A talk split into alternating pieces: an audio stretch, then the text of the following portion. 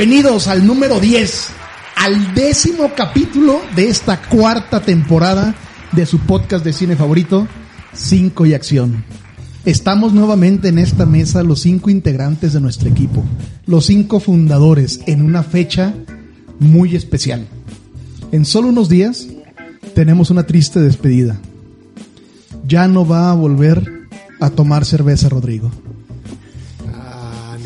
El miércoles, a partir del miércoles. ¿Por qué? Por eso querían venir a mi casa, ¿verdad, desgraciados? Porque Ah, que ¿Es, en- decirte. ¿Es en serio? es una intervención. ¿Por qué pasó, Rodrigo? Hijo- hijos, no, voy- no voy a decir hijos de la chingada porque nos van a cancelar este podcast, ¿eh? Porque nos van a Gaby. cancelar este podcast que no monetiza. que no monetiza. Gaby ya puede salir con la pancarta de intervention. Ahí Vienen Gaby y Emilio llorando. Oye, papá, es que es divertido mi, mi vida, Esas papi. primeras palabras. ¿verdad? Papá, soy Juanito, no, haré- no haré travesuras. Papi, cheve, papi. Nos lastimas, papi. No, Muy en, bien, esto fue el décimo episodio. Gracias por haber venido. en solo dos días, Monse vuelve a partir a tierras con mejores climas y mejores paisajes. Mejor economía. ¿A Hawái? El, el presidente hoy estaba preocupado por nosotros. Nos, presu- nos preguntó que si ya habíamos eh, chocado.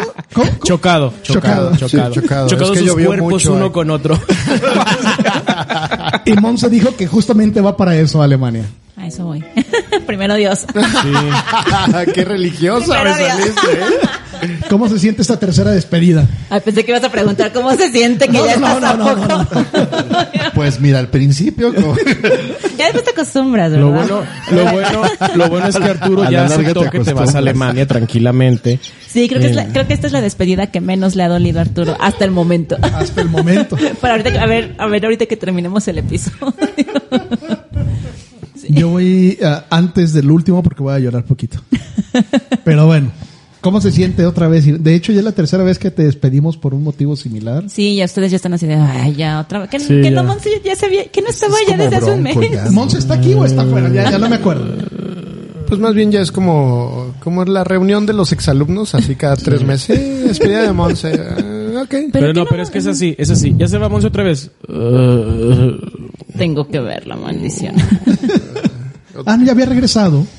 me voy a romper la pierna en cuatro partes para no venir. Es con tono, con tono aguascalentenses. Ya había regresado. Sabe. Ey, Eh, El único hidrocálido brincó. tampoco, ah, tampoco, ah. Sí, es hidrocálido, No, es tampoco. chilango. Ta madre. Somos hidrocálidos por adopción. ah, ya ven. Bueno, pero debido a esta tristeza. Una pausa, ¿están buscando a Arturo de su casa? A ver. Ándale. Ah, que sí, sí, que mi carro. Déjenme hago una pausa rápida en lo que les presento una introducción. Vamos a un corte musical. Para papá.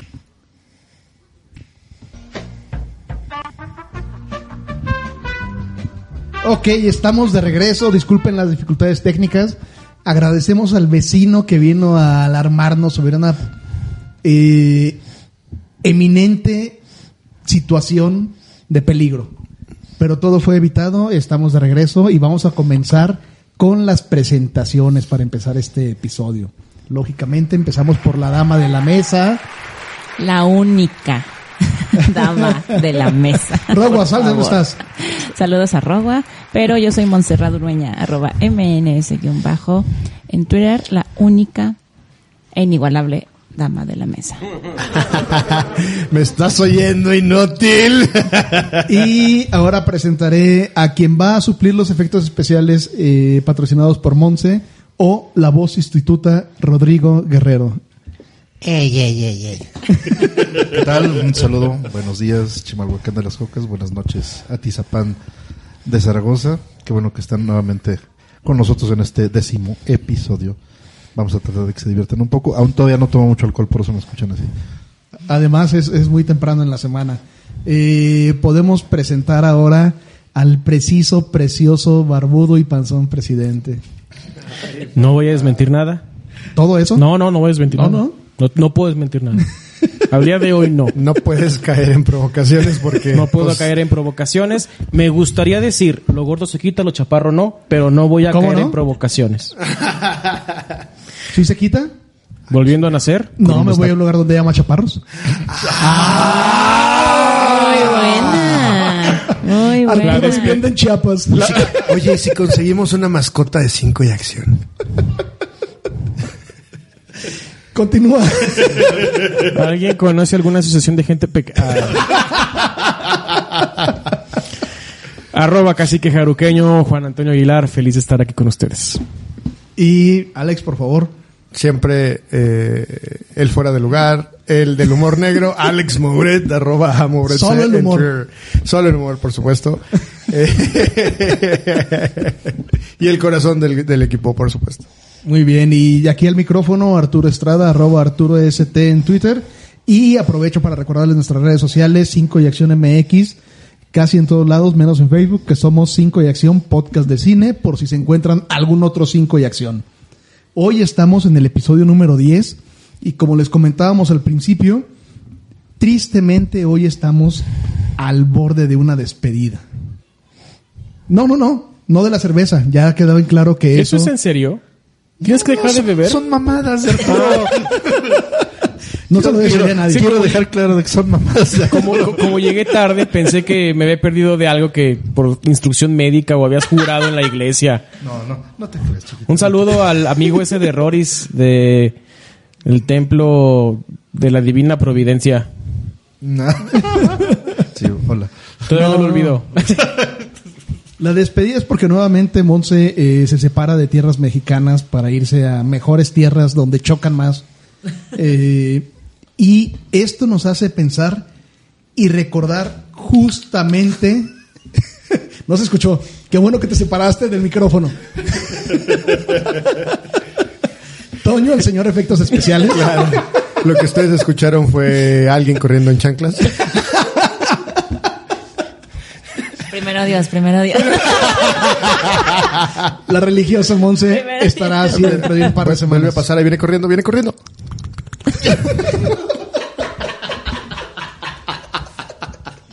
Ey, ey, ey.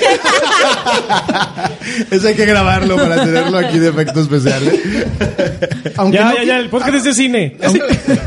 Aunque no lo crean, estamos eh, reflexionando al, res- al respecto de las partidas Uy, y de estamos cómo bien tristes, ¿eh? y de cómo las partidas generalmente es una sensación de tristeza, una sensación de reflexión. Y hoy queremos hablar. Últimamente hemos estado un poco tristes en, en- en- en los temas de los episodios y volveremos porque así nos tiene Monse cada vez que va y viene, va y viene eh, de viajes. ¿No esté triste cuando se va y triste cuando viene o qué onda? Cada vez que se va, cada vez que se viene. Ella Pero- sabe que estaremos felices de que regreses y traes snaps. Exactamente. Felices y olvidadizos. Y vamos a hablar hoy al respecto de películas que tengan una temática de adiós temporal o de adiós definitivo. Discutíamos al respecto porque no necesariamente estos adioses son de amores tristes. Es, eh, estoy justificando que no es exactamente el mismo episodio que, la- que, hace, que hace dos episodios, porque un adiós temporal no necesariamente está relacionado con una partida amorosa. Y justamente para empezar con este tema, vamos a poner al micrófono, a darle la primicia a Roriberto, el amo y señor de Rorigistán. Ay, qué buena onda, qué Les ha puesto una pizza a que va a decir Terminator cuando se cae así en la... Hasta la pista, baby. De Está hecho, clasificada como una de las 10 peli- 10 este, escenas de, de adiós. ¿Sí vieron los ojitos Más de Arturo cuando dijo eso? Así como de... No, ¿sabes cuál va a decir Arturo? Y te lo digo aquí. La de Rápido y Furioso cuando se despiden los Toreto y el otro. No me quites mis argumentos. Que, que van en el carro, sabía, que van así en el carro y luego ya cada quien se va por un ¿Qué camino película diferente. es más emblemática del adiós? Es adiós en las películas y en la vida real. En este momento se le están rozando los ojos a Arturo. ¡Ay, los ojos! No, deja tú eso, deja tú eso, ya ahorita está. Venga, Roris. Bueno, pues originalmente cuando planteamos este tema, eh, pues lo primero que se me vino a la mente fue una película de Schwarzenegger, pero dije, no, ¿para, qué, ¿para qué echamos a perder el podcast? Luego pensé en una, una película muy bonita de Roberto Benini, que el, el final y la despedida es, sí es triste, pero bueno, al final de cuentas creo que no estamos todavía listos para esa, esa película. de cómo se despide el personaje de Roberto Benini de, de su niño. Rodrigo, Rodrigo, no sé si eres tú o mi sobrepeso, pero se me está haciendo el corazón así. O el colesterol. Porque, nada más porque el personaje de Guido se va sonriendo y marchando como si fuera un títere cuando para que su hijo no se agüite que está escondido. Esto- porque se va- Sabiendo que va a la muerte. Te digo algo, me siento igual que como en el episodio de Navidad. Oh, Gracias. que la chicha. Tienes, tienes esa magia, ¿eh? Tienes esa Sí, gran sí, magia de exactamente. cambiar el mood muy cabrón. Ma- Por eso, es- Magia. por eso empezó, em- empezó, empezó Empieza. Rodrigo hoy. Por eso empecé. no, pero de- realmente no quería hablar de esa, de esa película. Dice, hay otra película que creo que tiene una despedida más, más, más complicada. Y, y justamente... Les voy a hablar de mi Navidad. les voy a hablar de la película de la Navidad de Rorris. Éramos triates, pero dos de mis hermanos murieron en Navidad. No, no, no sé si le suene el nombre de William Parrish. No, ¿verdad? No, ¿verdad? Bueno, William Parrish es un personaje que fue interpretado por Sir Anthony Hopkins en el año de 1998. Y Ah, este personaje, este sé. personaje es, eh, es un millonario, un dueño de una empresa de comunicaciones que va a cumplir su 60 aniversario en los próximos días. Entonces anda así como que, pues muy metido en sus asuntos, distraído y toda la cosa. Cuando de repente y que toda la- su familia le está preguntando, oye, este, ¿cómo quieres que hagamos esto, la fiesta? Y de repente se empieza a, a distraer mucho cuando en su oficina siente que le va a dar un infarto pero cuando le está dando el infarto empieza a oír una, una voz, una voz que le habla y que no sabe ni de dónde y que al final de cuentas le dan un le dan un mensaje en que dicen, "Oye, voy a llegar esta noche a cenar a tu casa." Dice, "Pero ¿quién eres?" Esta noche cena Pancho. Esta noche cena Pancho. Pero más más precisamente esta noche cena Jack. ¿Por qué? Porque me refiero a la película que se llama Conoces, perdón, no Jack, perdón, Joe Black. Joe Black. Estaba, Es- mezcla- estaba mezclando a Nightmare. Es Nightmare, exactamente. A Nightmare. Perdón, conoces, es que es Joe Black se, se, O- o Jack se contrae como Jack, exactamente. Jack. Entonces, eh, esta película de Conoces a Joe Black eh, tiene la premisa de que eh, la muerte, la personificación de la muerte tiene interés en conocer las, eh, las emociones humanas y de todos los personajes que hay, de todas las personas que existen en el, en el planeta, escoge a William Parrish, el personaje de Anthony Hopkins, lo escoge para que lo guíe por un día en el- la experiencia de las sensaciones humanas. Y pues hay muy humildemente la, la muerte, mi, mi esposa Gaby, hola Gaby, si me estás escuchando, no me dejará mentir que humildemente escogió para la experiencia el cuerpo de nada más y nada menos que Brad Pitt en, cuando estaba en, creo que en sus menos de 30 En años. sus jugos. Sí, estaba en- El Brad Pitt del plenos jugos. 98, madre. Creo que yo lo conocí con esa película. Yo era una, o sea, niña y ya, oh, oh. Sí. Entonces, bueno, pues ya, creo que ya, creo que todos la vimos. No sé, ¿alguien no, alguien no la vio? No todos, todos, todos. Sí, ok. Entonces, este, hazlo, hazlo tuyo. Hazlo tuyo, hazlo tuyo. Auto, auto. Pues ese es el tema de hoy, ¿no? O sea, hombres que le gustan a Monse. Exactamente, sí. sí, pues es tu despedida, no te quería- no te Ok, queríamos sí. dar la sorpresa. Entonces, este, bueno, el, el tema es de que, de que pues la, la muerte, eh, o Joe Black, como lo, lo empiezan a conocer porque lo tiene que presentar con la familia, pues le dice que efectivamente viene por él, pero que antes de llevárselo, eh, quiere que lo ayude a, a experimentar esas sensaciones humanas. Y, relacionándolo con la despedida, voy a, lo voy a leer textualmente porque es un, un poquito largo. Eh, hay una parte, eh, William Parrish tiene, tiene dos hijas y, y la, la película casi empieza justamente cuando Brad, el personaje de Brad Pitt conoce a la hija menor de, de William Parrish y hacen clic cuando antes de que le pase un terrible accidente que es una a pesar de que son efectos CGI muy muy antiguos pues estamos hablando del 98 eh, todavía es muy impresionante el accidente que tiene el personaje de Brad Pitt spoiler para los que no lo han visto. Entonces, este, eh, resulta ser que al final, ya cuando está en la fiesta, ahora sí que me, me voy a recorrer sin hablar tanto de la película porque me quiero centrar en la despedida. Eh, el personaje de Anthony Hopkins, William, William Parrish, se despide de su hija, pero lo voy a leer, me voy a permitir leerlo textualmente. Le dice, quiero que sepas cuánto te quiero, que le has dado un sentido a mi vida que no hubiera podido esperar, y eso nadie podrá quitármelo. Te quiero más que...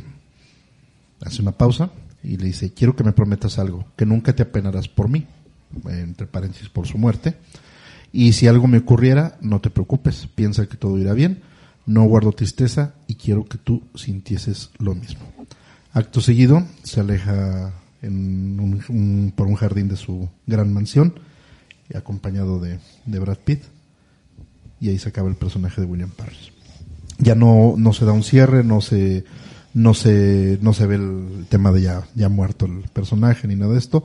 Simplemente vemos nada más que, que de alguna manera el personaje de Brad Pitt regresa, le regresa su, le regresan su alma original y le dan una oportunidad de que, de que tenga una, una relación Con con, la la, hija. con la hija, porque pues como ya lo había mencionado, habían hecho clic, eh, no sin antes Clic y clac. clic y clac, no sin antes mencionar de que pues la muerte experimentó el, ¿cómo se llama? El acto carnal. El ayuntamiento carnal con la, la hija del señor Parrish.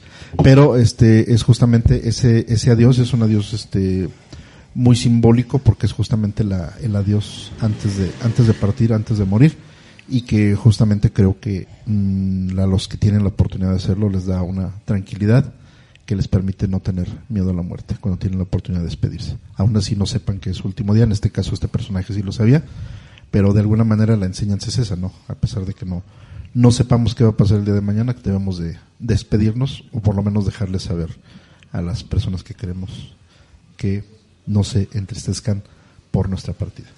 Ya todos moqueando. Bueno, ya. Ya, güey. Ya, ese- ya, ya. ¿Saben qué? Ya no me voy. Bueno, sí, sí. Bueno, mejor hubiera hablado de, de dónde habitan los monstruos, está más triste. Ay, eso también, no mames, eso también También podría hablar de la de cuenta conmigo, no sé. Bueno, ok, adelante.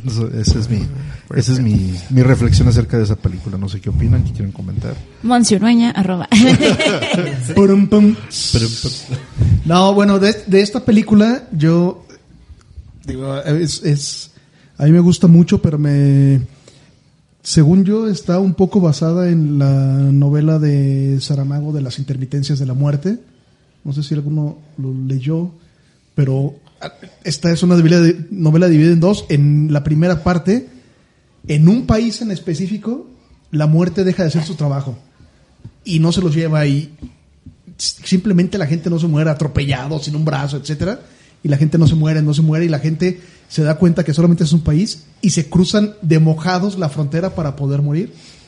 Y después empieza a haber una relación de la muerte por cartas con una ah, contanos. con una persona y le intriga tanto que la muerte se personifica en una mujer para conocer, porque le intriga a esta persona y la muerte termina, bueno, no les voy a contar el final del Yo tengo un tío que neta, su expediente se extravió.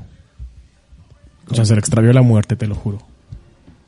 Tiene 150 años. No, ¿o no, no, no, pero lo ves y dices, nadie le avisó que se murió. No, no le llegué. Sé qué tíos te refieres. Oye, oye, espera, ojalá, ojalá salga. Le dijeron, oiga, señor, ya se murió. ¿Y qué contestó el señor? Me mango. No, se los juro, se los juro. O sea, lo ves y dices, que nadie se ha dado cuenta. O sea, solo yo lo veo. O veo gente muerta, o qué pasa. ¿Podría ser? Podría ser, podría ser. Yo creo que yo creo que esa historia, digo, el, el libro el libro lo hace eh, desde una posición eh, de- del otro mundo, de, de ser la personificación de la muerte, se ve la apreciación por, por la vida, ¿no? De, de las cosas que valen la pena vivir, etcétera. Y tenemos que decirlo, era un Anthony Hopkins en los 90, eh, ganador del Oscar, era Brad Pitt, el, el galán de la Era década. ya consolidado como galán y yo creo que Y ya como actor también. o como sea, actor ya- era cuando ya empezaba a demostrar mucho. Exactamente. Le, le dio la réplica de alguna manera a Anthony Sí, Hopkins. totalmente. Yo creo que Brad Pitt ese fue su éxito, que se rodeó de gente muy, muy, muy fuerte y la réplica la aprovechó muy bien. Sí, una, una, una muy buena entrega de, de, de Brad Pitt y de Anthony. Digo, Anthony Hopkins ya era de esperarse, pero Brad Pitt dio, dio una buena una buena Actuación. eh, actuación. Yo pensé cuando dijiste que la, la escena de la muerte te ibas a referir cuando toma el cuerpo de la muerte de- del, del chavo Brad Pitt, que se acaban de conocer, hubo un clic con el de la chava, de la hija de Anthony Hopkins, de William Parrish. Ah, ¿Pensás que iba a hablar de ese adiós? Sí, de, de ese Dios de que este, se conocen y, ay, sí, hay que seguir viéndonos. Sí, estoy en. sea, como que un clic, se da la vuelta y ¡pum! Se lo lleva un autobús. Pero, pero No, ¿Esa no se lo en el lleva en cine? autobús, hace como brinca, o sea, Sí. es- vienen en dos sentidos y ¡pum! Ah, sí, le pega, pega y luego uno y lo luego el rebota el otro. y luego rebota el Sí, le dan, le dan tres Y la golpes. chava no se da cuenta. No, exacto. Pero esa escena en el cine fue este impresionante. Además es desesperante, ¿no? Porque ves que se van caminando, voltea uno y el otro no voltea. Y luego el otro voltea y el otro Ah, no. sí. Y Así como tres o cuatro veces hasta que pasa el accidente. Bueno, muy Next. buena, muy, muy, muy buena película. ¿Quién quiere decir más al respecto de esa despedida? No, ¿Por qué eh, están tan tristes? ¿Es porque te vas, Rory. O Monse? sea, después de, pues otra vez, es como que el capítulo de Navidad. Chiva. No, es una buena película. En la casa también la disfrutamos mucho. Siempre se ve esa película en casa. Es como el comodín. no tengo nada que ver eh, con eso Black. Y como dijeron, también tiene como buenas interpretaciones. Y lo bonito de eso es cómo te vas preparando para la muerte. ¿no? Al final, o sea, es una despedida de todos. No es exclusiva de ciertas personas, sino es de qué manera te vas preparando para ese momento y de qué tanta necesidad tienes de hacer cierres o hacer cierres de esos ciclos o despedidas si no llevas tanto bagaje en el camino de tu vida, ¿no? Sí, yo creo que también es un clásico, suena medio cliché, pero es un clásico recordatorio de que la mejor manera de vivir la vida es saber que cualquier día este, se acaba. Así es. Entonces, este, el cierre tiene que ser en cada momento. Ya, ya nos pusimos filosóficos, pero mejor me voy a pasar el, el micrófono. Eh, ¿Quién les parece? Vamos a hacer ahorita A el ver, ¿a quién sorteo. escoge? Pues a la primera que se va a ir y nos va a dejar a todos. ¿Qué les parece? Voy a volver. Se va a venir después. No, No, ya el viernes. Pero Aguascalientes. A ver, guerra de chistes, tranquilos.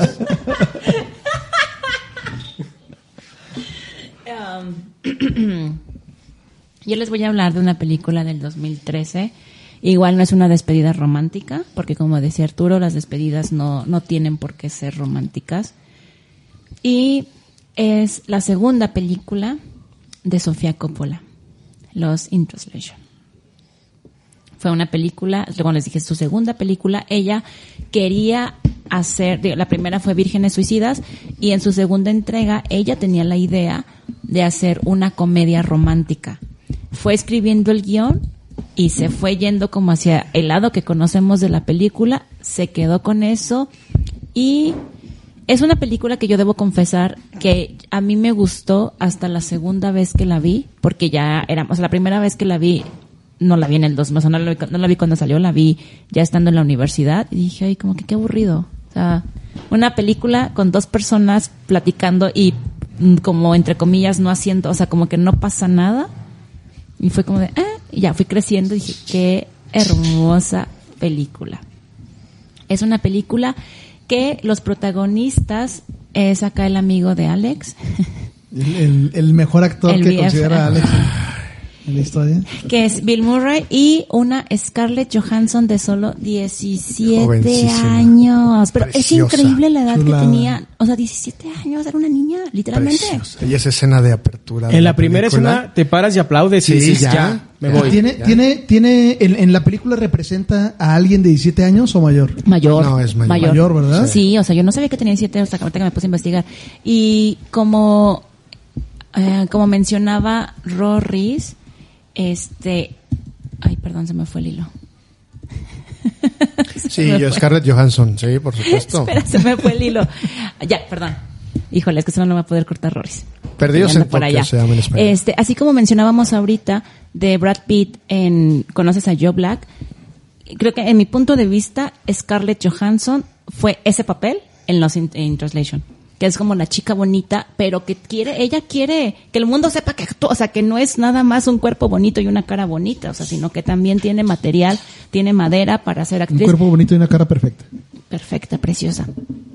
Pero creo que a Scarlett Johansson le tomó más tiempo que a, a Brad Pitt el que, el que realmente la, la industria valorara sus dotes actorales más que los físicos. Y en esa escena de apertura, Scarlett Johansson no quería aparecer en ropa interior.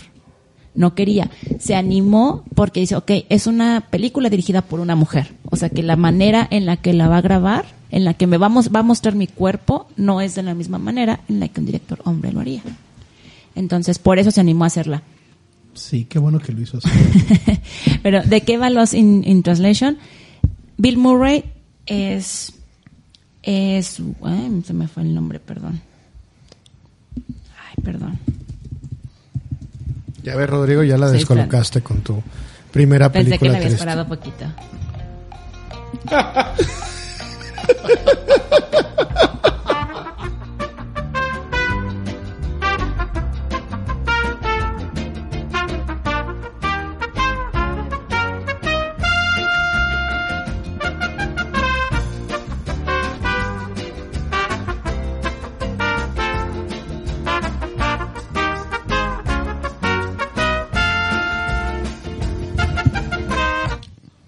Otra vez el vecino de Rorris. No, Bill Murray es Bob. Harris. Es Bob Harris, gracias. Es un actor que está en Tokio filmando un comercial, que ya es un comercial como que a duras penas, o sea, como que casi que le están rogando que aparezca en el comercial. Y Charlotte, que es Scarlett Johansson, es la esposa de un fotógrafo que por cuestiones de trabajo se encuentra, tra- se encuentra en Tokio. Entonces, ella es la esposa pues la como la trophy wife que está todo el día así como que pues esperando a que a que el marido regrese de trabajar el marido está súper súper ocupado y es- Charlotte se siente sola en la gran ciudad por azares del destino conoce en el restaurante en el bar del hotel conoce a Bob que es una persona que fácil le lleva cuatro veces su edad y 80 años. desde el inicio se nota una conexión muy bonita, muy bonita. Entonces, la vida de Bob es un hombre que está casado, pero por las llamadas en la película podemos darnos cuenta como que ya hay, hay una, como que un desequilibrio en, en- el matrimonio, digo, su trabajo como que no le, no, no, se nota que no disfruta su trabajo y Charlotte es una recién casada sola en Tokio. Entonces, se hacen, se hacen compañía durante la estancia en la que los dos coinciden ahí hay unas escenas en que eso está, está muy padre porque eh, leí que que Sofía Coppola no quiso utilizar luz artificial. Entonces, las escenas que vemos de la noche es con la luz normal de las calles y de los lugares en donde estaban filmando. No quisieron poner nada de luz artificial porque Sofía Coppola quiso que se quedara esa naturalidad de la, del ambiente de Tokio, de lo que realmente es Tokio. Señorita Coppola, señorita Coppola, ya no tenemos presupuesto para luz artificial. Ok, vamos a decir que es de esos artísticos. No, y de hecho fue una película con poco presupuesto. Fue una película con muy poco presupuesto y la filmaron en menos de un mes. Dos actores. Dos actores. Ah, y aparte Sofía Coppola, ella quería, o sea, él cuando escribió el personaje de Bob, ya tenía a Bill Murray en la mente. Ella quería trabajar con Bill Murray y, y en lo que estuve leyendo lo estuvo casando para que para que le aceptara, que le tomara la llamada y después para que le aceptara el papel. Sofía Coppola dice que si Bill Murray no hubiera sido el actor principal, tal vez la película no se hubiera no se hubiera hecho. Sí. Entonces, y de hecho ahorita ya han trabajado juntos, estuvieron también en en la peli- en la última película de Sofía Coppola, On, the Rocks, esa también es protagonizada por Bill Murray, entonces llevan más veces. Ah, y de hecho, ¿sabes quién convenció a Bill Murray de, de que trabajara con Sofía Coppola? ¿Quién? Wes Anderson. Obvio, pues. Wes. Anderson. Wes Anderson intervino ahí. Sí, que de hecho, no, no, no sé por qué tengo como esta idea, no sé si, si es, es una mentira lo que les voy a decir, pero creo que Sofía Coppola y Wes Anderson son primos. O al menos hay, hay alguien en común que es primo de Sofía Coppola y es muy amigo de Wes Anderson, pero hay, hay- hay algo de familiaridad por ahí. Sofía Coppola y Wes Anderson son de Aguascalientes. Lo más seguro es que sí.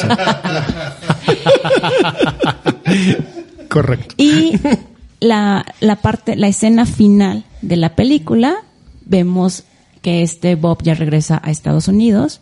Aparte en ningún punto se dan, o sea, en ningún punto ninguno de los dos se nota que quiere, o sea, como que, oye, pásame tu número, pásame la dirección de tu casa, digo, eran los Earlys 2000, pásame la dirección de tu casa, ahora sí, jamás. O sea, como que los dos estaban de, aquí estamos, aquí somos compas, y esto aquí se va a quedar.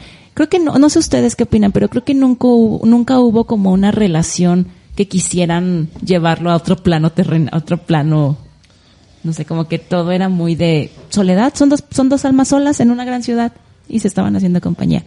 En la escena final se están despidiendo y es un final un poco abierto porque nunca sabemos qué- Muy abierto. nunca sabemos qué se dijeron. Jamás. Exacto. Jamás. Porque de sabemos. hecho, él ya se iba. Él ya se regresaba. En, en su, en su vehículo. Él- él ya habían ido por él. Ya habían ido por él en su vehículo y de repente él se baja En medio de la multitud. en medio de la multitud en Tokio. En Tokio. Va hacia ella, la toma por la espalda, le da un abrazo, me parece, Y un beso. y un beso, y le dice algo. ¿Y se va? Y en él se regresa, y ella como que se queda un minutito, un segundito parada, y también se va para el otro lado. Pero la, también como que era de, como, como, fe- o sea, fue un final feliz, porque no sé, o sea, como que ninguno de los dos, Diría March, es un final y ya. pero bueno, hasta la fecha no sabemos qué fue lo que pudo haber pasado en esa despedida. Les digo, yo vi la, con la primera vez que vi la película no, no le hallé como el gusto, así de, "Ay, ¿por qué está tan aclamada? Pero ya, ya vas creciendo y dices, ah, qué hermosa. Y aparte es el tipo de películas que me gusta, que solamente es bajo presupuesto, dos personas. ¿Para qué quieres más? ¿Para qué quieres más? Ahorita acabas de decir algo muy bonito, realmente vas creciendo, o sea, am, creo que, que la perspectiva de la vida va cambiando respecto a la edad y vas creciendo y vas experimentando cosas. Y a mí también coincido, en lo particular me gusta muchísimo esa película, es yo creo que la mejor de, de Sofía Coppola.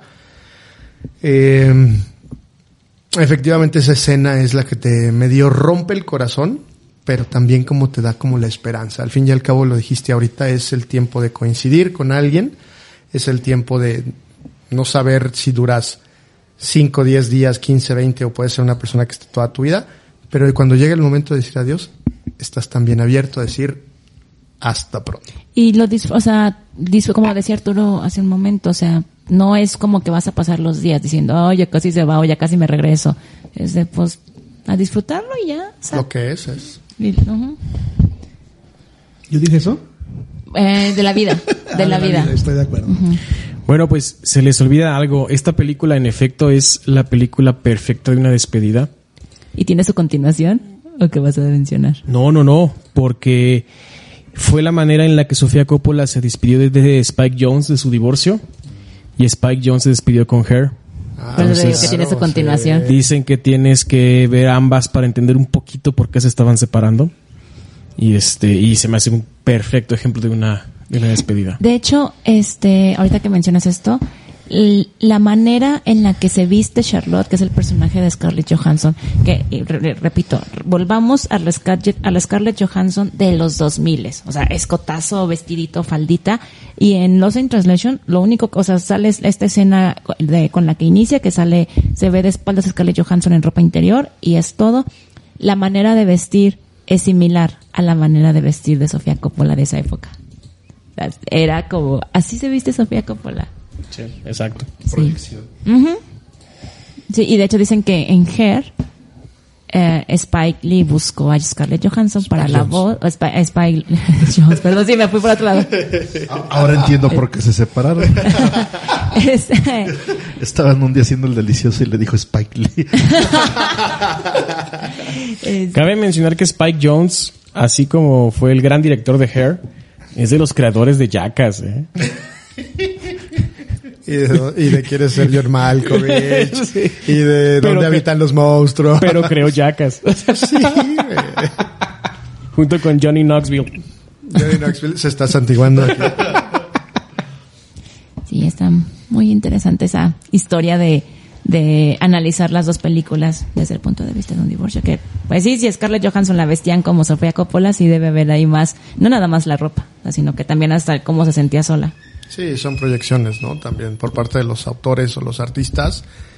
Generalmente escribes, eh, imprimes en tu arte lo que ves o lo que sientes o lo que experimentas. Más de una de las películas de las que hemos hablado últimamente, bueno, sobre todo esta temporada, tienen, tienen este eh, tono de que el escritor ah, termina plasmando algo biográfico en, en- en las historias. Y si me permiten, voy a hablar de, de- de la película, no sin antes hacer la introducción, dos, dos, dos breves introducciones. La primera, bueno, no, no es, no es introducción, es contexto. Contesto. Ay, Vin Diesel. No, Sí. esta vez va a ser serio porque podría empezar a hablarles. eh, eh, ustedes pensarían que voy a hablar, por ejemplo, de una de las despedidas más grandes de la historia del cine blockbuster, que fue ¿Casablanca? eh, blockbuster, dije. Ah. Eh, Casablanca. Pero blockbuster, el concepto de blockbuster se creó después de Tiburón, o sea, Casablanca fue previo. Pero eh, podrían pensar que voy a hablar de Rápido y Furioso 7, donde se despiden de de, de Paul. When I see you again, ¿no? ¿Cómo va la canción? Algo así, ¿no? es una- ah, Never see you No, again. no, así no va. Ya está haciendo. Bueno, It's bueno, been ya. a long way without you, my friend. Bueno, no, no es esa. No es Rápido y Furioso despidiéndose de Paul Walker. Eh, no es tampoco Toy Story despidiéndose eh, los juguetes de Andy.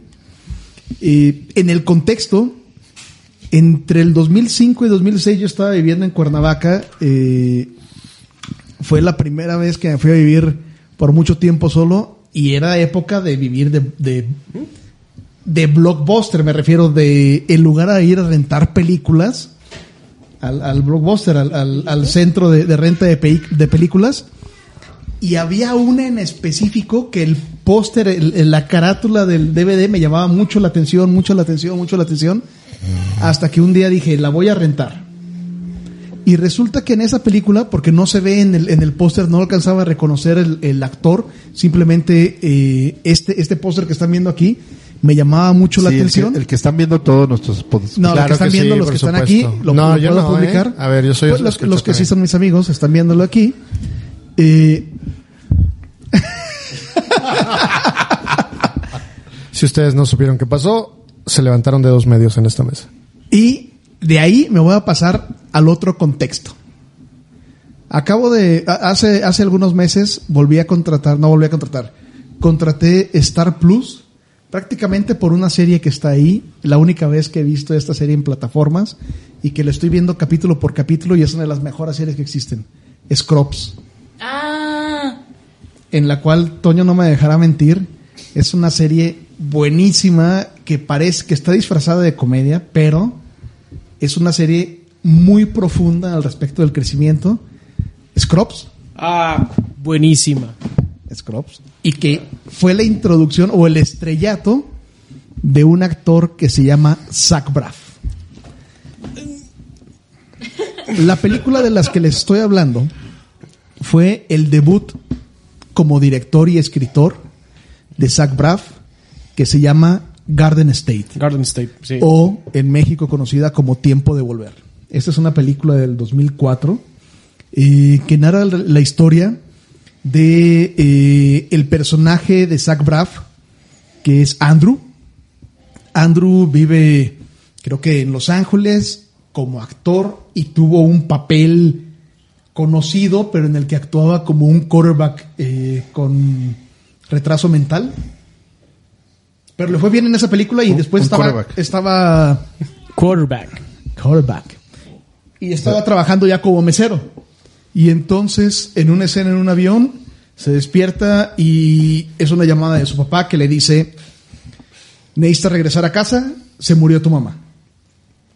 Y Andrew regresa, regresa a su casa y llega a enfrentarse con sus demonios del pasado la historia de, de Andrew, o como te lo van poniendo, porque al principio parece algo medio extraño cómo actúa, resulta que vive de, antidepresi- de antidepresivos y de litium, creo, de litio, que lo hace no sentir nada, que, que lo, que lo mantiene en un estado somnoliento.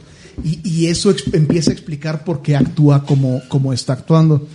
Eh, y conforme va avanzando la, la trama, cuenta, cuenta en la historia que de niño tuvo un momento en el que se enojó y aventó a su mamá y por accidente, digo, aventó de, de como, como un niño que se enoja y, y- y llega y, y- y pega a los papás, digo, los que somos papás saben que los niños hacen eso, pero llega y le avienta a su mamá, su mamá se tropieza, se cae, se pega con una puerta abierta de un horno y queda parapléjica. madres. Y el papá que era psiquiatra, Justo eso dijo cuando la vio en el suelo. Sí. Y a partir de entonces, el papá de, de, de Andrew, que era psiquiatra, lo puso en antidepresivos y en litio para que nunca volviera a tener emociones fuertes.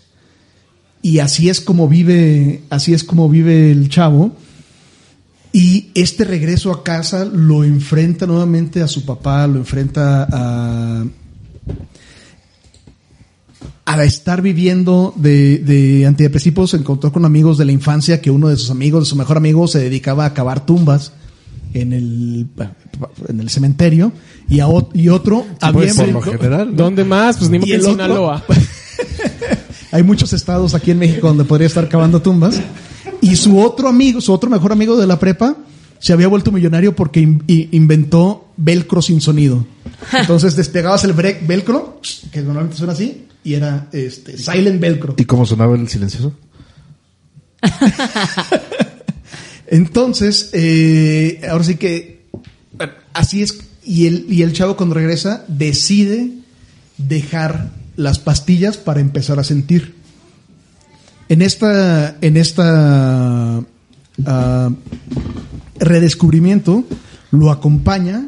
El, el papá le dice, ya que regresaste, aprovecha y ve a revisarte porque tienes muchos dolores de cabeza, ve con el, con mi amigo el doctor no sé qué, va al consultorio y en la sala de espera se encuentra a nada más y nada menos que una hermosísima Sam de pelo quebradísimo interpretado por Natalie Portman en el 2004, entonces Natalie Portman tenía 25 años.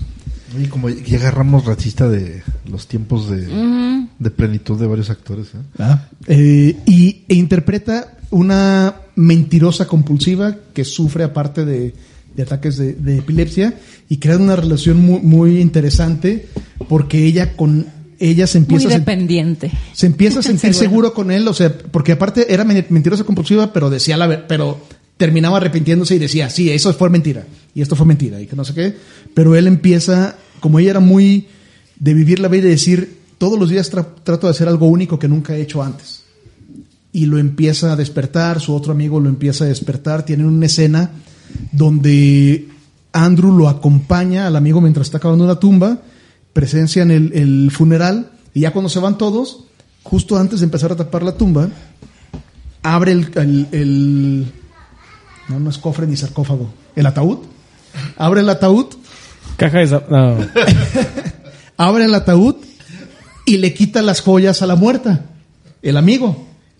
Y entonces, ¿cómo que haces eso? Pues sí, pues ya- nadie se va a dar cuenta, ya no se la va a llevar, y que no sé qué. Y ya, y, y tienen un, un pequeño de una pelea, un poco de una pelea.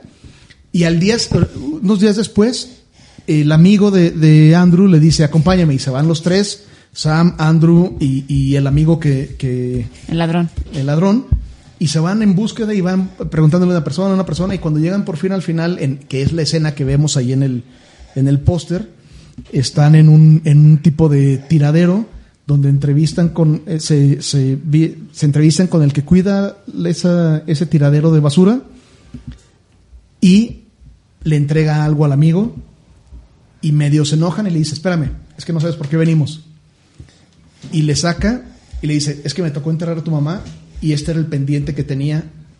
Lo vendí, pero me, me la me he pasado buscándolo para llevar ahorita que te regreses, eh, que te lo lleves. Y entonces se crea una relación chida, el, el chavo eh, se despide, no, no se despide, decide regresar, pero esta película que para mí es una, me gustó, en el 2006, que yo la vi más o menos, 2005-2006, me encantaba Scrubs, Zach Braff era, era eh, un ídolo y verlo, verlo dirigiendo y escribiendo. Esta película fue galardonada en, en el Festival de Venecia, de Venecia. El soundtrack es muy bueno, ganó el Grammy a Mejor Soundtrack Armado, porque so- eligió las canciones de acuerdo a... Él dice que armó como un mixtape A mejor de las playlist. canciones que sentía cuando escribió la película y eso se hizo y creo que solamente una canción no alcanzó a entrar al, al soundtrack. Todas consiguió la película, escribió el papel de Sam pensando en Natalie Portman, pero nunca pensó que Natalie Portman iba, iba a querer eh, actuar.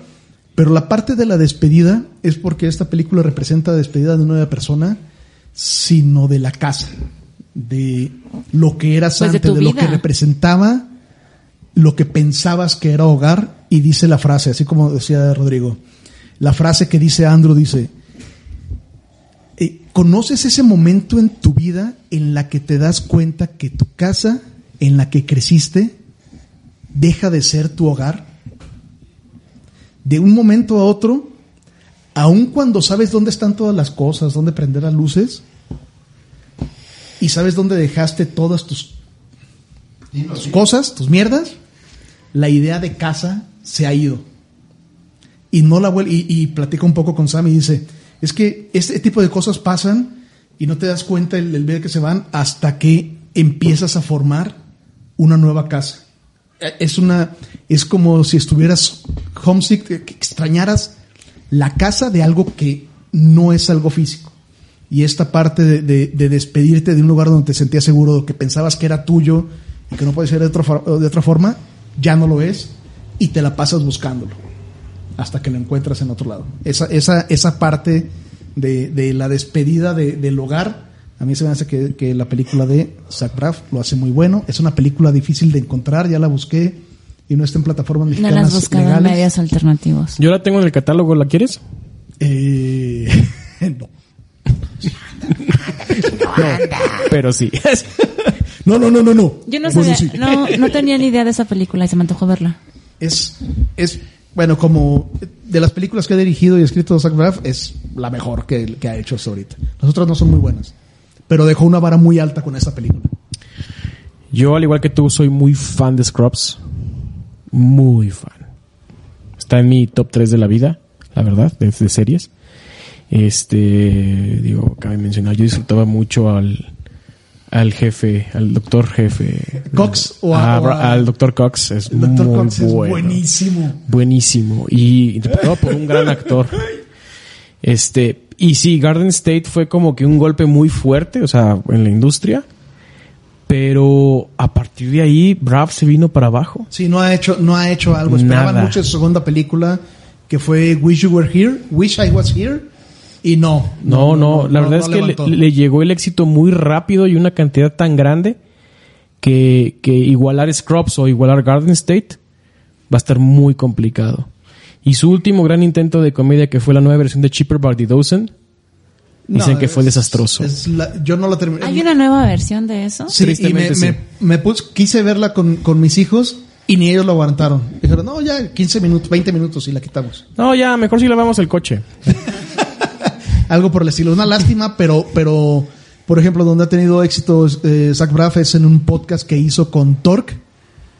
eh, Donald, sí- Donald con Faison. Donald Faison, que se llama Fake Doctors, Real Friends, y que entrevistan a otros actores, a eh, actores de Scrubs, etcétera, a que salieron ahora en la pandemia.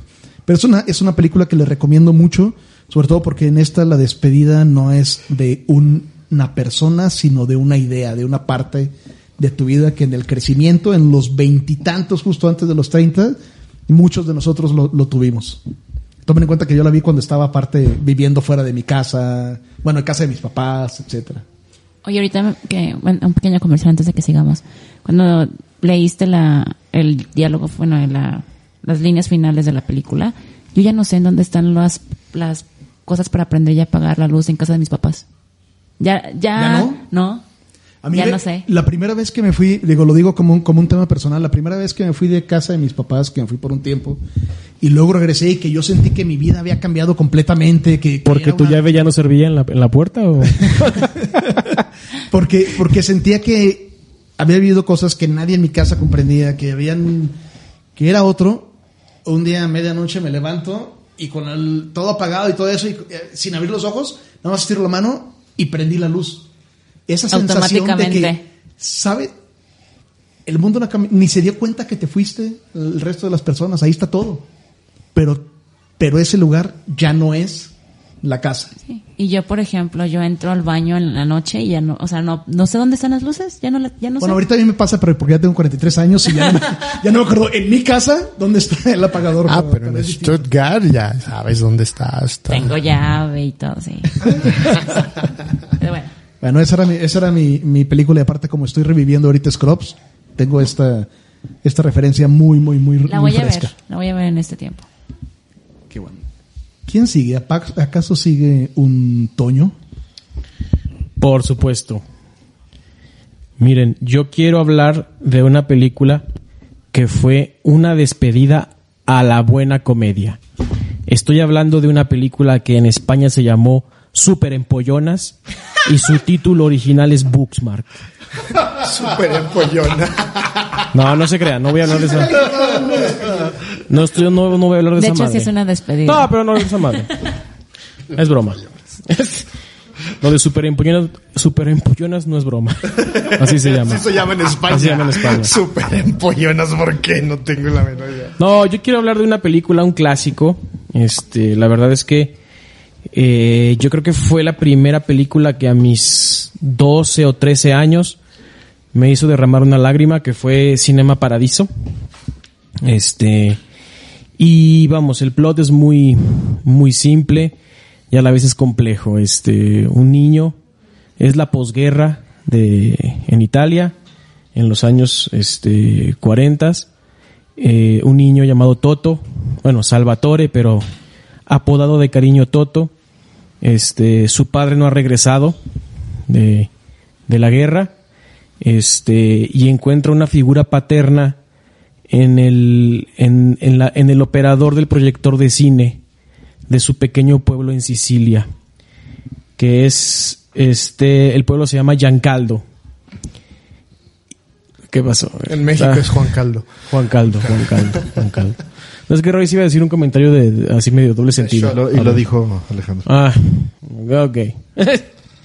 y entonces, este, y bueno, desarrollan una amistad muy, muy fuerte, este, y a raíz de que el niño se colaba al cine, al Cinema Paradiso, y el señor se cansaba de echarlo porque no pagaba el boleto, desarrollan un vínculo muy fuerte, este, y le tocaba ver cómo, como dato extra, es el cine le pertenecía al sacerdote del pueblo.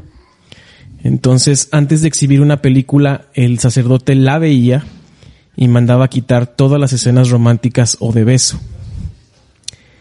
Y este, y toda la gente moría por ver un beso o una escena romántica en el cine, pero no se podía. ¿Por qué es de una despedida?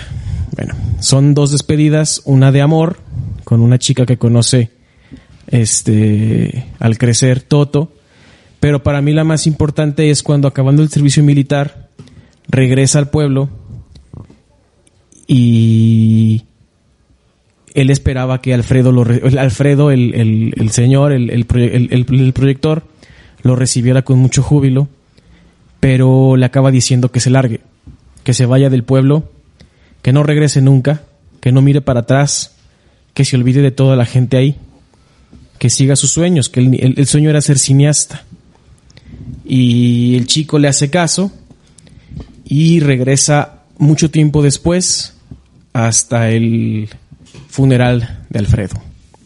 Entonces la película es muy muy emotiva. Este, realmente la despedida que tiene que hacer Toto a fuerza, por así decirlo, a fuerza, pero también viendo su futuro, como dice Arturo, vivir vivir lejos de la familia, vivir lejos de los padres.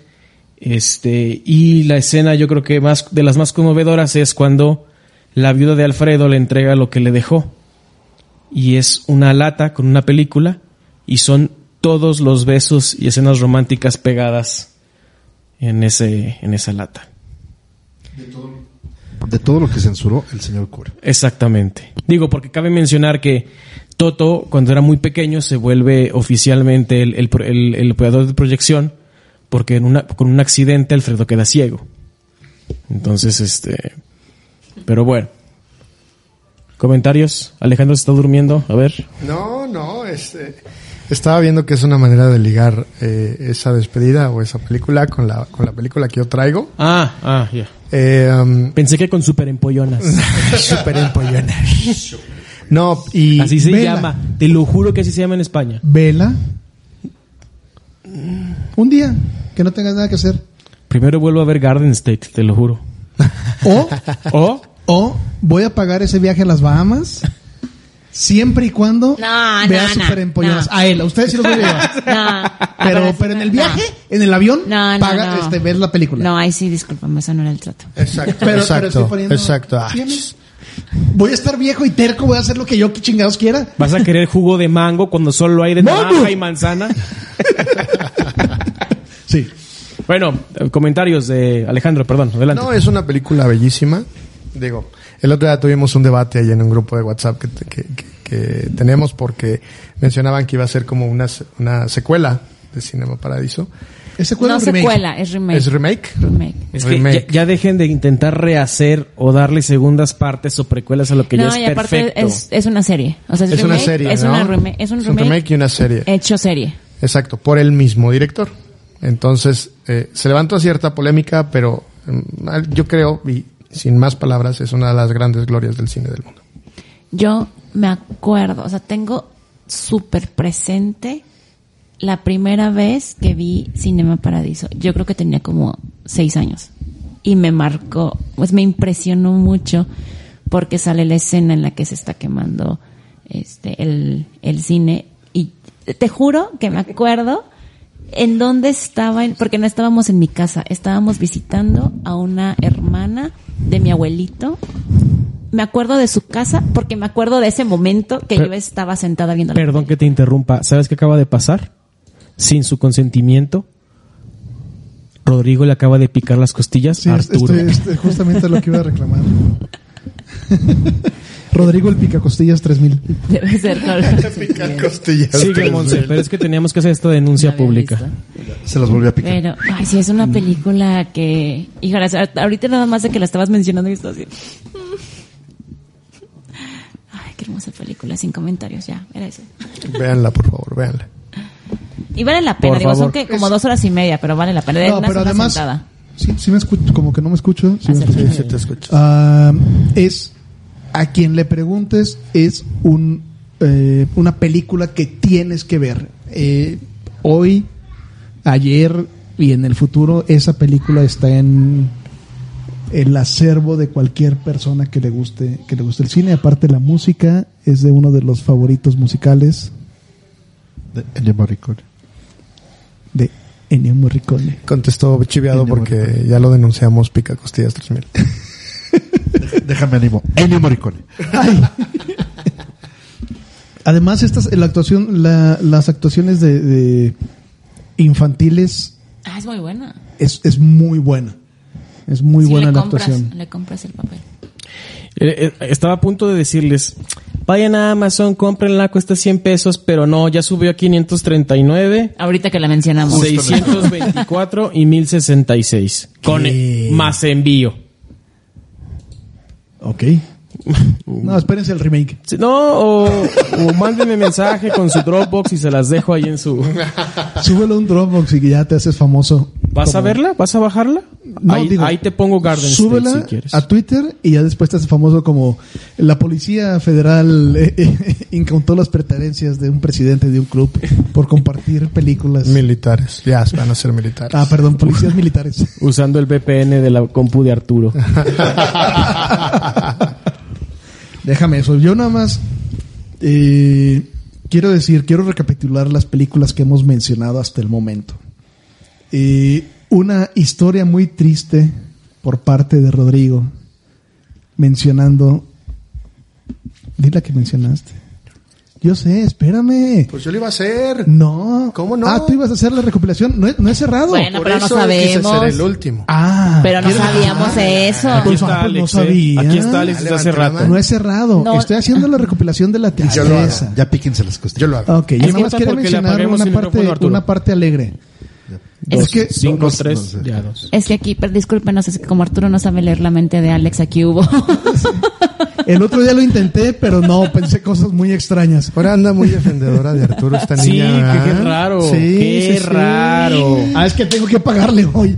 Yo ya me Ah, sí es acordé. No, entonces sigo del Para lado que de- veas que no es natural No, esa- no, no. esa- No es que esté del lado de Arturo, estoy del lado de la No, justicia. siempre De la estás del lado justicia. Del lado Ya vete de es la más justicia. Bueno, yo nada más hace, quería... hace dos segundos acabo de estar del lado de Toño cuando este hombre quiso, ay no, que no se quede Este yo. No, no, no, no, no. Pues porque no te quieres chutar. Todos estuvimos- Super pollonas otra Todos vez. estuvimos de este lado cuando dijimos lo de super empollonas. Bueno, yo nada más quiero decir un dato que se me olvidó decir al respecto de, de mi Zach Braff eh, querido. Uno de sus mayores logros en los últimos, en las últimas eh, fechas, de hecho del 2019 para acá, es que Fue la voz de Chicken Little. no, tuvo una novia eh, que todo el mundo conocemos en este podcast. Del 2019 hasta el mes pasado, agosto del 2022, Mango. con solamente 22 años de diferencia, fue la pareja de Florence Pugh. Zach Braff.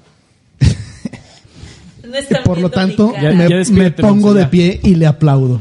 Son 22 años de diferencia. Él 26 y ella... No, No, ella ¿cómo el 26, 26? perdón. Ella 26 y él 47, 48 años. Anduvo con Florence. No lo puedo creer. Así de creativo es. Amigas. Así de creativo es. Es que no me imaginaría a Florence andando con alguien que le lleva tantos años. Aquí están las fotos. No las quiero ver. Un saludo a Chiquis y a Angie.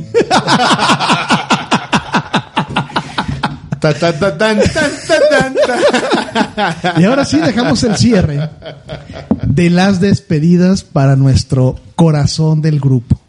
Yo me voy a poner a chillar, aviso desde ahorita, porque, bueno, ya les había platicado antes de que iniciáramos a grabar, eh, que tuvimos relativamente poco tiempo para poder seleccionar justamente las películas y que al final tienen como cierta tendencia en los últimos episodios, ¿no? Eh, eh, el amor triste, en fin.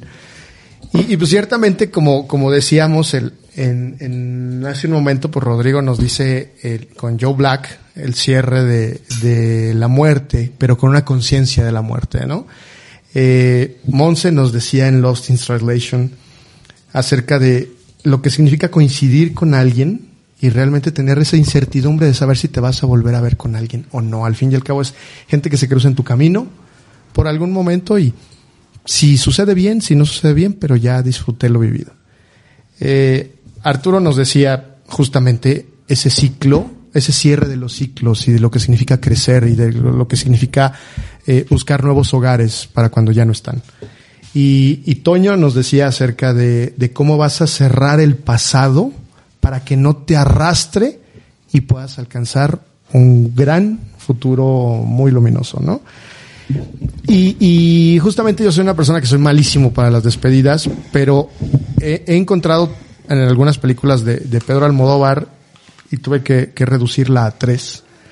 Eh, tres formas de despedida que son muy, muy comunes entre los seres humanos, que es la primera, dolor y gloria, eh, que nos habla acerca de un cierre de una relación, que nunca hubo un cierre de una relación, y de cómo después de tantos años querer retomarla de la nada y que te dañó muchísimo y tener la fuerza de decir no, hasta aquí.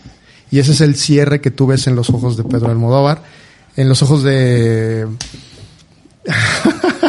del actor español, este Antonio Antonio, Banderas. Banderas. Es que me está distrayendo. Ya no se piquen las costillas. Este, del, de Banderas, donde le dice a, a, que fue su pareja, no.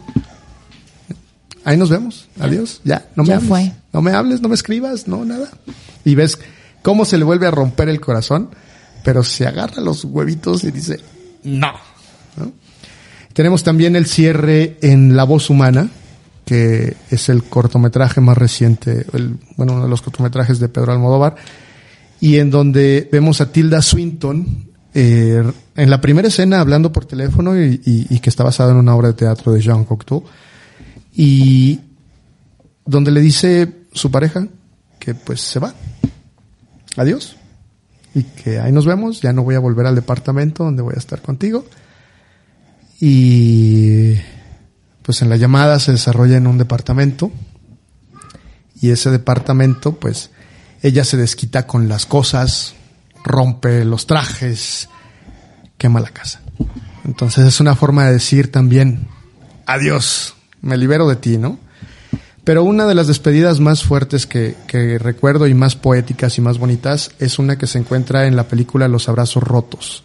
Es una película que está protagonizada por Penélope Cruz y que cuenta la historia de un cineasta, escritor, guionista y demás que usa un seudónimo para poder hacer su película, sus películas y sus, y sus guiones. Pero eh, por azares del destino y por un accidente como tal, pierde la vista y la mujer de la que está enamorada, que es Penélope Cruz, pierde la vida.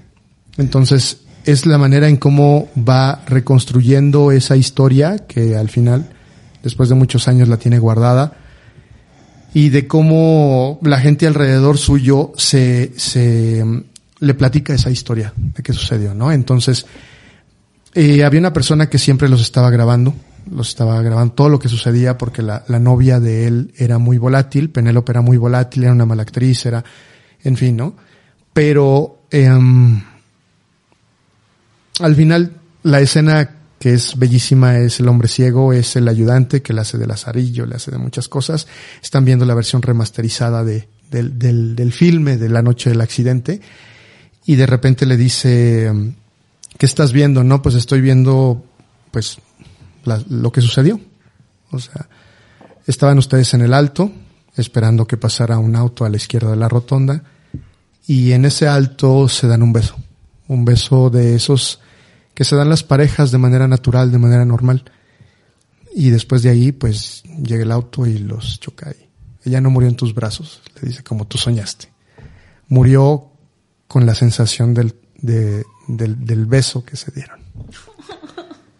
Entonces, eh, um, pasan unos segundos y le dice, ¿tienes esa imagen en la pantalla? Sí. Pónmela cuadro a cuadro para poder sentirla. Entonces la imagen va desarrollándose del beso cuadro a cuadro mientras él, ciego, pone las manos sobre la televisión para sentirla. Entonces es, es uno de los cierres que creo yo más poéticos y más bonitos de las películas de Pedro Almodóvar. Eh, al final, la muerte eh, también requiere un ciclo de cierre, una despedida. Y muchas veces los recuerdos son situaciones inventadas por nuestra, por nuestra mente. La mayor parte de ellos creo que son inventados. Solamente tenemos ciertos flashazos de cosas que recordamos, pero todo lo demás está construido en nuestra mente.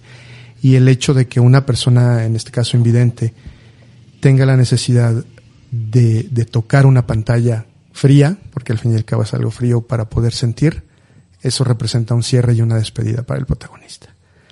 Entonces les, recomiendo mucho, siempre hablo de las películas de Almodóvar, siempre hablo acerca de cómo me gustan todos los eh, dilemas que plantea alrededor de sus películas, que son temáticas medio complicadas. Y vean por favor Los Abrazos Rotos, eh, ha estado en Netflix eh, a las películas de Almodóvar, si no puedan verla a lo mejor en algunos medios alternativos, porque sí son películas medio raras de conseguir, ¿no? Entonces, ahora sí, hasta aquí llegué. Ahora sí vamos a llorar, Alex. Creo que... um, Te quedaste sin palabras, no manches. no, de... de ¿sí, sí estoy prendido? Digo, ¿sí está prendido el micrófono? Ah, de las despedidas que hemos, que hemos platicado en general, las des- la despedida... Eres el único que ha platicado tal cual de una despedida de pareja. de, de, de ese amor de pareja y es interesante cómo con cinco personas que la verdad es que no nos pusimos de acuerdo, pusimos una, una temática, cada quien puso una perspectiva de las despedidas distintas. Desde el, el, el que se despide de su familia siendo, eh, eh, como padre, yo creo que la, parte fuerte es, es cómo, cómo te despides de la gente que quieres eh, en una en una relación pues desde fraterna pero en este caso paterna paterna como tal de una figura de amigo padre tutor que tienes de cómo hasta hasta de muchos desconocidos do- donde simplemente hay un- hay un clic en el que el, lo que más nos ha dicho Monse que, que en su película favorita que en solo un día no es necesario haber tenido una vida, un día es suficiente para que tengas duelo, duele una despedida. Yo les comentaba de, un, de, un de una perspectiva en el cual te despides de ti mismo en una época, de lo que a ti te representa, de, de, al- de algo muy interno. Sentimiento de, or- de orfandad, ¿no? Creo yo que, que es quedarte huérfano de, del lugar de donde eres. de, de, saberte es, es, una es un es un duelo complicado porque sabes para para sentirte huérfano tienes que saber que estás en otro lado tienes que saber que ya estás en, en un punto en un punto distinto en un punto donde tal vez planeaste estar pero no deja de ser el eh, de ser algo algo que extrañas y pero en este duelo de la partida porque ese es el significado del duelo que hay dolor aunque sea algo normal algo natural algo que a todo mundo nos va a pasar la parte que, que, que pusiste Alex en en el duelo de la despedida del amor, sobre todo cuando no es una despedida que sea una decisión, cuando no es como, ¿sabes qué? Como, como las primeras que comentaste. Hay despedidas que tienes que hacer por tu bien. Despedidas que donde dices, hasta aquí llegó y necesito cerrar esto porque si no, no puedo avanzar. Pero hay unas donde las, no las esperabas. Y creo que cualquier historia que nos plantea esa, esa despedida cuando no tenías que, cuando no esperabas hacerlo, es el duelo más doloroso. Fíjate que quiero hacer una mención especial a una película que generalmente no la ves de, de- desde ese punto de vista y yo la retomé hace poquito, la compré, eh, es y tu mamá también. Y, y es un- de un cuarón joven, de un, de un cuarón que traía ciertas propuestas porque tiene un narrador que te está contando la vida o lo que está sucediendo. Solamente las actuaciones son como pequeños flashazos de lo que, de lo que en algún punto tienen en un viaje, ¿no? Pero recordando, y no es spoiler, el personaje de, Mari- de la bellísima y gloriosa Maribel Verdú, que ahora la veo después de 20 años, y, y era perfecta. Era una mujer perfecta, pero la, el motivo que tenía ella para, para alejarse o irse con ellos, con los charolastras, era porque le habían diagnosticado cáncer. Entonces, para ella es, ah, era como, como un cierre. Ella quería cerrar su vida haciendo cosas diferentes. Y el narrador nos dice una frase muy bonita que, que se la atribuyen a ella según el escritor y que dice que se la dijo a Mabel, que era la, la chica que las hospedaba en, en- allá en, en Oaxaca y le dijo, la vida es como la espuma, por eso hay que darse con el mar. Y, esa también es otra parte de una despedida, una despedida de la vida para algo que ya no puedes ni siquiera combatir, ni siquiera compartir, ni siquiera hacer cosas para, para hacerla más triste, sino dejarse ir y fluir, ¿no?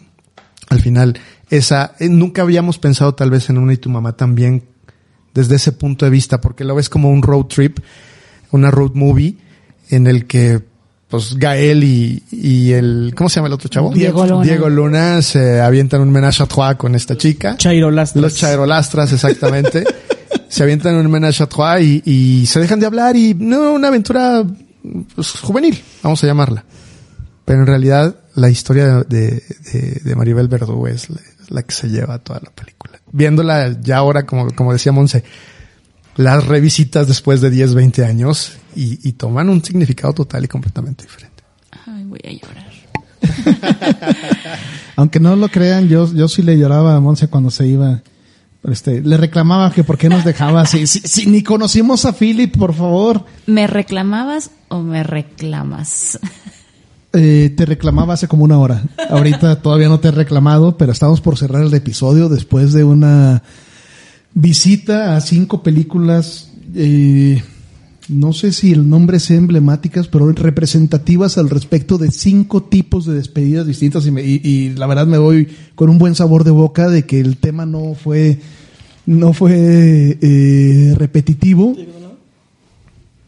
No fue repetitivo que, que vimos despedidas desde cinco puntos de vista distintos y todos ellos, eh, me- eh, si me permiten hacer, hacer esta, esta conclusión, siguen siendo cierres con esperanza, a final de cuentas, con una, con una esperanza de, no sé, de un, de un renacer, de que a final de cuentas, por más dura que sea la despedida, pues ahí no se acaba, ahí no se acaba la historia, ¿no?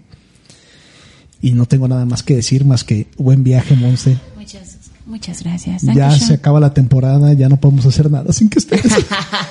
Ay, ahorita no voy a salir acá el que se proclama la dama. ¿Cómo, cómo que se acaba la temporada? ¿Qué, qué? Ay, muchas gracias. Muchas gracias. Este, qué bonitas películas. Las, creo que la tuya es la única que no he visto. De hecho, sí es la, la única que no he visto. La voy a ver en estos días, vas a ver. Muy bien, Ahora verás. La voy a ver. me parece. Y con esto, si les parece, cerramos el episodio. Aunque no quieras, Rodrigo, que veo que estás ávido de hablar, de compartir tus sentimientos con nosotros al respecto de las despedidas de Monse. La tercera despedida que tenemos en un año, pero, pero esta es más significativa. ¿Por qué? No, estoy siendo sarcástico. ¿De veras? ¿De veras? No, eh, No, nos- de hecho la, la última despedida que tenemos que hacer es despedirnos de ustedes, de eh, agradeciendo nuevamente que estén con nosotros. Esperamos que esta temática en especial también les haga voltear a otras películas, porque siempre hay una película, siento yo, digo, nos gusta el cine, no se podía, no se sabía, pero siempre hay una película para el mood que tengas, para la que pueda acompañar la sensación que tengas y es interesante cómo la- una película puede acompañarte al respecto de un sentimiento que tengas en un momento en específico y acompañarte me refiero a esta sensación de que no estás solo, de que alguien más ya lo sintió. De hecho, perdón, antes de despedirnos, creo que ya lo he comentado justo en el episodio que tuvimos de Solo Almodóvar. Para mí, Amor y, Amor y Gloria, en el punto en el que la vi, era el punto perfecto, en el, era el momento, eh, el momento exacto en el que necesitaba esa película para levantarme y decir, a la chingada, bye. Amor y Gloria. Dolor y Gloria, perdón, Dolor y Gloria sí fue para mí el, sí es cierto, sí, sí es cierto, sí, pero bueno. Vean cine de Almodóvar, por favor. Esos sí bien podrían ser un, un buen tatuaje para ponérmelos en los brazos. Dolor y gloria. ¿Quieres sentir amor? Muy bien, pues nos despedimos y despidamos de Monse, por favor. Que tenga un buen viaje. Empiezo yo, Monse. Que te vaya muy bien. Disfrute el viaje. Sé que lo vas a disfrutar. y te esperamos aquí con los brazos abiertos y con los micrófonos eh, esperando a que nos compartas. Muchísimas gracias. Que de hecho, fíjate que ya en este punto ya, ya no, o sea, bueno, desde el punto pasado ya para mí ya no era como un viaje. O sea, Es el estilo es de vida. Mitad y mitad. Ya no es un viaje, ya no son vacaciones. no puedo llamarle vacaciones. Ay, qué tierna. Estúpido Philip. Por favor. Monsiurueña, arroba mns-bajo en Twitter. Y no sé si vayan a seguir escuchando a mis compañeros en estas fechas. Y si no, nos vemos. Bueno, de, todo, de cualquier manera, yo regreso después. en diciembre o en enero, por ahí. I'll be back. Otra despedida clásica. Sí, sí, ya, Monse, ya. sí, Monse, ya, Kyle. Buenas noches, Juan Antonio Aguilar, arroba. No, Monse, este, buen viaje. Aquí lo esperamos de regreso con la botella de schnapps. Y pues, Si no, no vuelvas. pues, si no, no vuelvas. Ok. O vuelves Bueno. con Snap o con nacionalidad. Ok. Con snaps. Buen viaje. Muchas gracias. Arroba cacique jaruqueño, Juan Antonio Aguilar. Nos, me despido.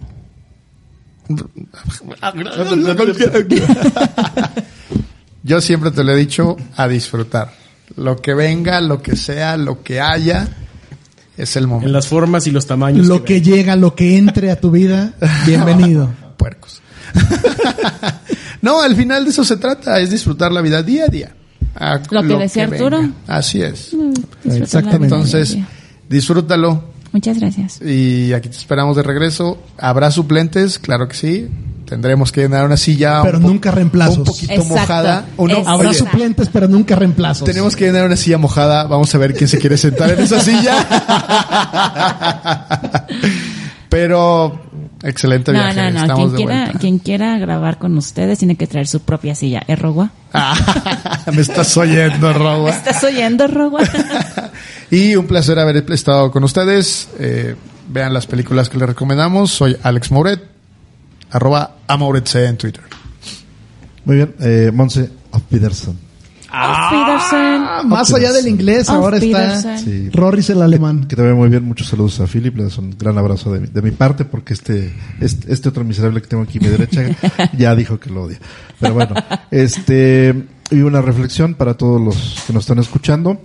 La, el cine está hecho de historias y por lo general todas las historias al final vemos el título de El fin. Procuren que su, el fin de sus historias sea con una interrogante al final. El fin. Se los dejo de reflexión. Muchas gracias, Rodrigo, por esa reflexión. Arroba Roberto. Eh, para más reflexiones como esta. Y misas negras los viernes, gratuitas por. Twitter. Sí, eso Muchas- si no me cancelas el alcohol, desgraciado maldito. Y agradecemos en especial a Gaby por, por prestarnos su, su Su reinado. hombre. No, el reinado de aquí de, de su casa en Rorrijistán por acompañarnos y seguro la veremos en la próxima temporada, en esta temporada, como uno de los episodios suplentes. Nos vemos pronto Auf Wiedersehen. y les prometemos que después de esta despedida hablaremos de cosas más alegres. Hasta pronto. Tschüss. Adiós. Bye. Adiós. Adiós.